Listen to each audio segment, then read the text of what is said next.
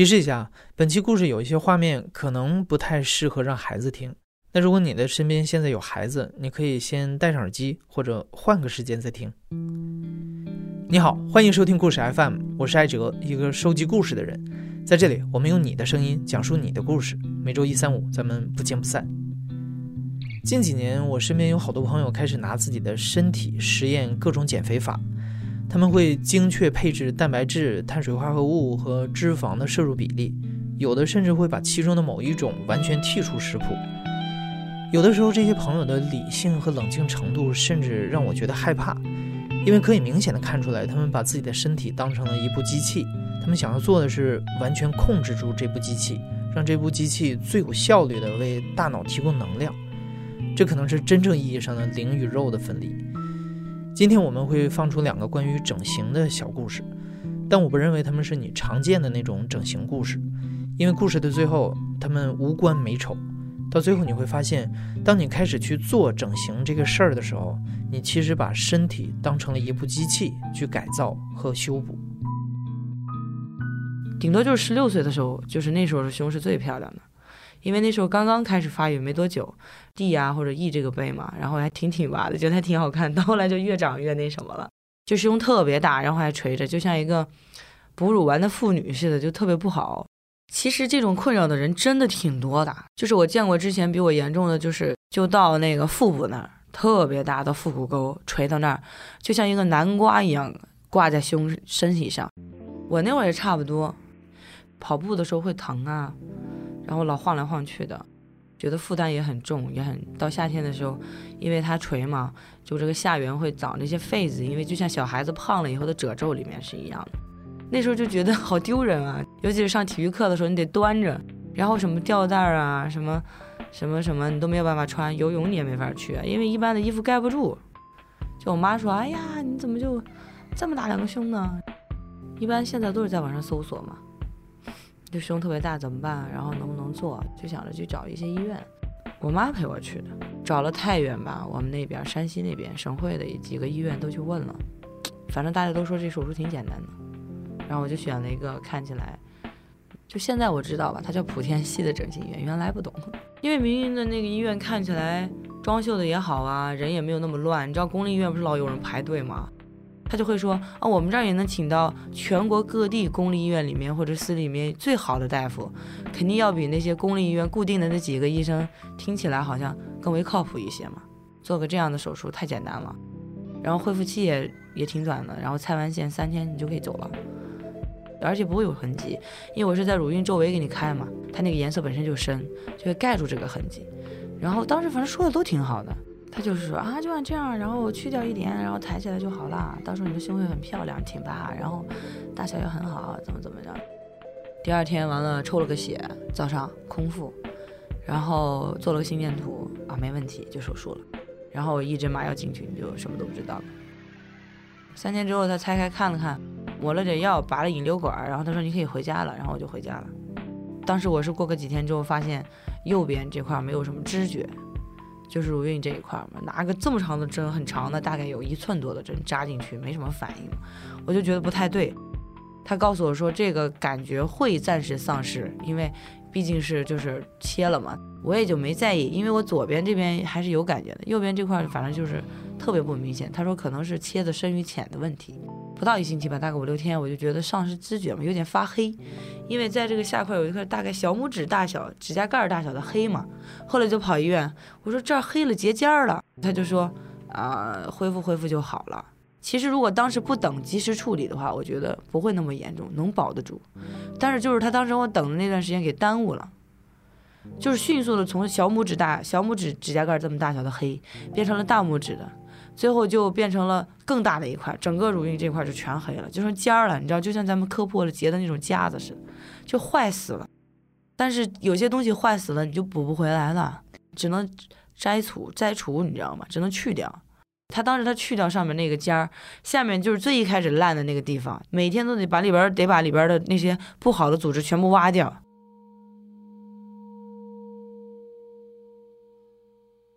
就是总是可能会悲观一些。就觉得人生不过如此吧，或者是更多的是恐慌，对未来，因为你不知道未来是什么样子。一旦伤口一直长不住嘛，又疼又烦呢。我们在医院的时候住的是三楼吧，四楼，就是那个床边就是窗户啊。然后我妈去买东西没没买，说是问我买啥，又回来了。她说我喊了一句，完了进来就看你坐窗台上，她悄悄走过来把我揪下去的。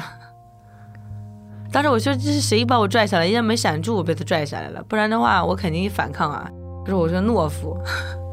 后来想了下，死也解决不了什么问题，完了还得让自己家里人难受，后来就不死了。反正就是后来到上海治了一段时间，最后是在上海的一家中医院。我说死马当活马医吧，再治最后一个，治不了，那你没办法，只能切了，因为长期的暴露伤口肯定会感染，一旦感染有可能危及生命的，你知道。又清了一次疮，上药粉什么的，慢慢的人才那个烂掉的洞啊才长起来。就是这一块马上就会比另外一个胸小很多，为什么呢？是因为它去掉的组织很多嘛，然后乳头乳晕也没有了。我就问他，这个东西还能再长出来吗？肯定长不出来了呀。你就缺了就没了就没了，就算有男朋友也肯定要分开嘛，毕竟没有未来嘛。你没有办法去说的是爱你的人不在乎，真正有几个男的他不在乎啊？修复啊，你得修啊，国内的医生修不了啊。当时都过了很久了，都过了两年了。二零一三年的时候，你看别人跟我讲呢，说哎呀，最近出了一档新节目，哇塞，叫《赖特美人》啊，可火了，整形的真人秀的节目。说哎，上面有个人也是胸部没弄好，完了修的还挺好的，完了你去瞅瞅吧。后来我就去看了，我关注的是我的胸到底能不能修好，因为我发一些照片给他嘛。然后他们的意思就是没有问题。我可以帮你把你的胸做好，没有问题啊，因为这个是我们的技术是可以达到的。但是你上台不可能脱了衣服展示，对吧？他们希望你整体的面貌都有改善。我术前其实真的挺好看的，就是我从来没有为自己的自信就就这面貌而感觉特别自卑、特别难受，没有过。因为我一直在我们家那块儿，小时候大家都挺喜欢我的，觉得哎哎，你们家姑娘真漂亮呀。但是怎么说呢？就是可能对于胸部的修复愿望过于迫切。然后你对他们这个技术过于信任，他就随便给你动动哪儿，对吧？他就说我不大动，就给你小稍微改善一下，你肯定会比现在好。那只要我胸能修好也行啊。一四年就反正就就要签合同，然后就一切听他们的安排嘛。韩国对于这种事情来说太正常了，你知道吧？因为每天整容的人太多了，你会觉得他们那医院人那么多，你知道你到了那种氛围里面，你知道吧？你就感觉其实真没啥。就是进去上电梯上二楼，然后就开始去见医生了。他是一个年纪比较大的大夫，四四五十吧，大概那个样子。他自己本身其实并不好看。我们之前有沟通嘛，见过，算是熟悉的吧。去了以后，他就会啊，我明天就要给你手术了，大概就会讲一些。他就说啊，我要把这儿给你弄一弄，那儿给你弄一弄，然后拿一个骷髅头过来给你看一看。那我吧，反正就是想改善胸，你能脸做一做，能好一点就好一点呗。第二天就做了。他说我要推麻药了，滋一针进去，哐，马上就过去了。我当时做完手术出来就后悔了，其实是就是说心里话。我一看着我是因为上厕所嘛，看镜子我就后悔了。我说天哪，怎么成这样了？哇塞，又是张嘴流鼻血的，包括口水也一直流。当时弄下巴这块嘛，就这样就觉得哇塞，这能好吗？我当时心想了，我说这你看这都成这样了，就很难受，睡不着觉啊，天天晚上得熬到天明，而得坐着睡。不能躺躺着就肿，就觉得你看呼吸也不是很通畅嘛，然后嗓子也疼，然后脸也胀，然后胸也疼，胸当时还可以，但是后来长着长着又长回去了，做了个乳头嘛，把那个皮卷起来，卷一块放在，就一开始看着还挺好的，后来就平了，等于说胸也没做好，完了脸也没弄好，脸有点歪，鼻子也歪，反正就感觉，哎，到现在我的嘴巴的这个。左侧这个位置，嘴唇也是没有知觉的呀。三个月的时候就已经是这样。他就说你配合我们把节目录完嘛，化妆啊，头发呀，不是都可以改吗？完了，你这个问题都会替你解决的。到时候咱们恢复恢复就能去，该修的咱们就修嘛。医院这边肯定最后给你弄好，你不要有心理负担。而且这个手术一旦做出问题来之后，修复是一个很麻烦的事情。你知道你去找别人修吧，很多医生他是。不太愿意接别人的烂摊子的，因为修复手术难度大嘛。等等一段时间，到半年的时候去修嘛。到后来医院态度就不好了，就是我给你修行，但是修到什么程度我不能给你保证，反正修到你满意为止，你要愿意修就修呗。就好像你感觉这个手术这个事情就无所谓，就是你一直修嘛，你就躺这儿给你修就行了。那我这后半辈子不就成天在你这儿修了？那肯定不愿意呀。后来我们就回国了，当时基本不出门。哇，这又不是韩国，在国内，你出去不得天天瞅你啊？后悔吧，就不应该听信别人那些什么所谓的说的这些东西，就还得有自己的主见。有些东西不必要去附和一些啥，因为有些东西的后果你承担不起，就像整形一样，你也得考虑清楚。如果你以为整形只有女性才会去做，那你就错了；如果你以为整形只整脸上，那你就大错特错了。将近十年前，我看过一部纪录片，名字叫《更大、更强、更快》。这个片子揭示了美国男性滥用类固醇激素的问题。因为在美国，大家偏爱的是浑身肌肉块的这种男性形象，类固醇就可以帮助他们迅速塑形，但是也造成了心血管和肝脏问题在内的各种副作用。那幸好在亚洲，我们没有对肌肉健美的过分迷恋。但前段时间我们收到了一个投稿，我这才知道。在南方的某些地区，男性流行做一种叫做入珠术的整形手术。可能我们这个年龄段的人在上学的时候都没有接受过规范的性教育，所以所有的性启蒙可能都是通过岛国爱情动作片来摄取的。嗯，当时岛国爱情动作片里那些特别有激情又猛烈的镜头呢，也深深的影响着我。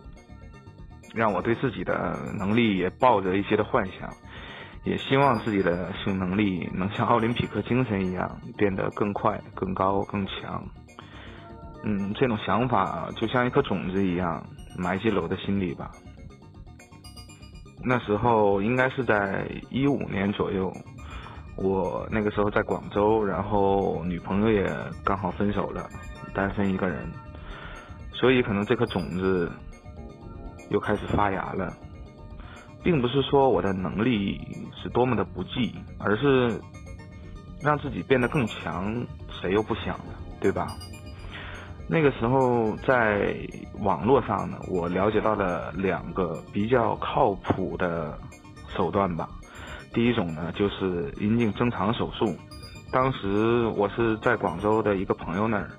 呃，帮忙给我约到了在广州比较知名的一家男科医院的副院长，最后得出的结论就是，他们这种阴茎增长术呢，其实更多的是针对病理性的短小或者畸形。然后我的情况是算是发育正常的，所以我也只能放弃了这个想法。第二个手段也是我通过网络上了解的，嗯，叫做阴茎入珠术，嗯。是通过把包皮切开一个小口，然后植入一些玉石或者是黄金材质的圆珠，最终呢就是达到增粗的效果。不过大多数人是不会用金属的材料来做入珠术的，因为当你过安检的时候，你没有办法跟机场的安检解释，哎，你这里响是什么问题啊？这种入珠术呢？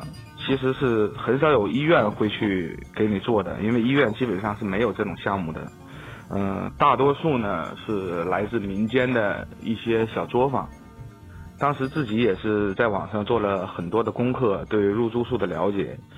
嗯，也跟武汉的一家能做入珠的店联系上了，我便踏上了自己奇幻的入珠之旅。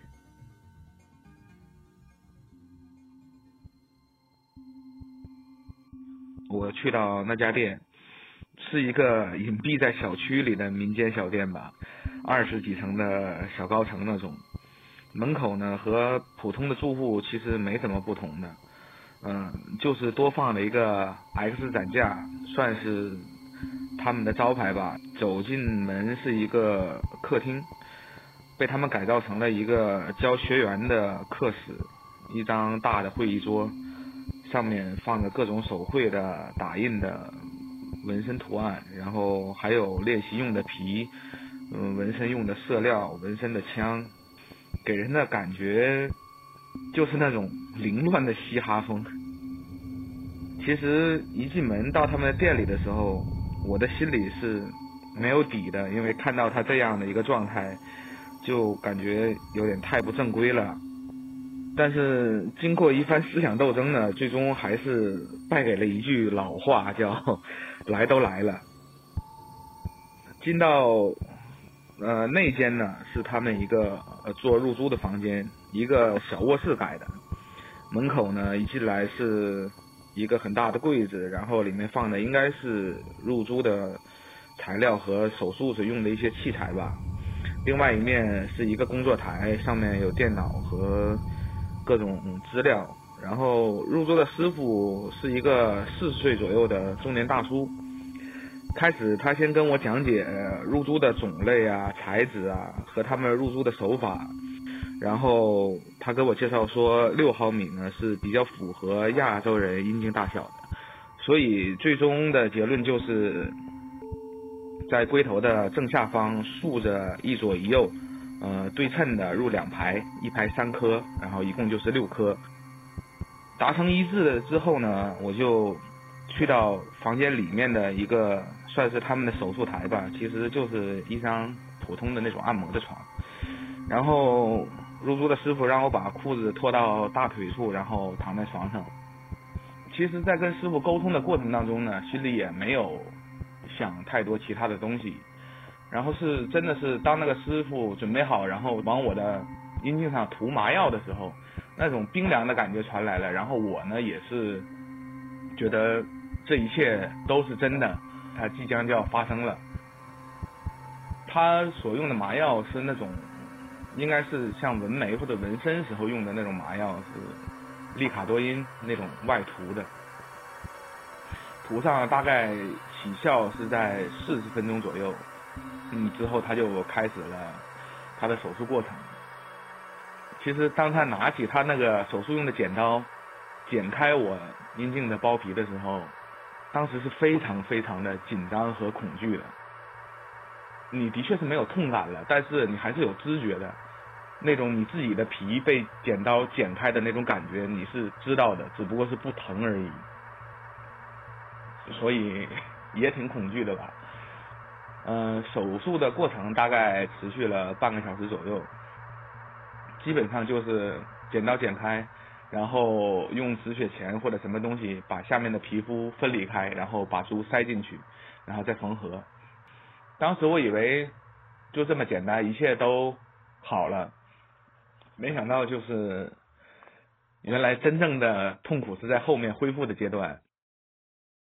当我回到广州的时候，其实恢复那一段是非常痛苦的，因为他给你包扎好了之后呢，外面是用一种网状的、有弹性的那么一个网给你箍在那里的。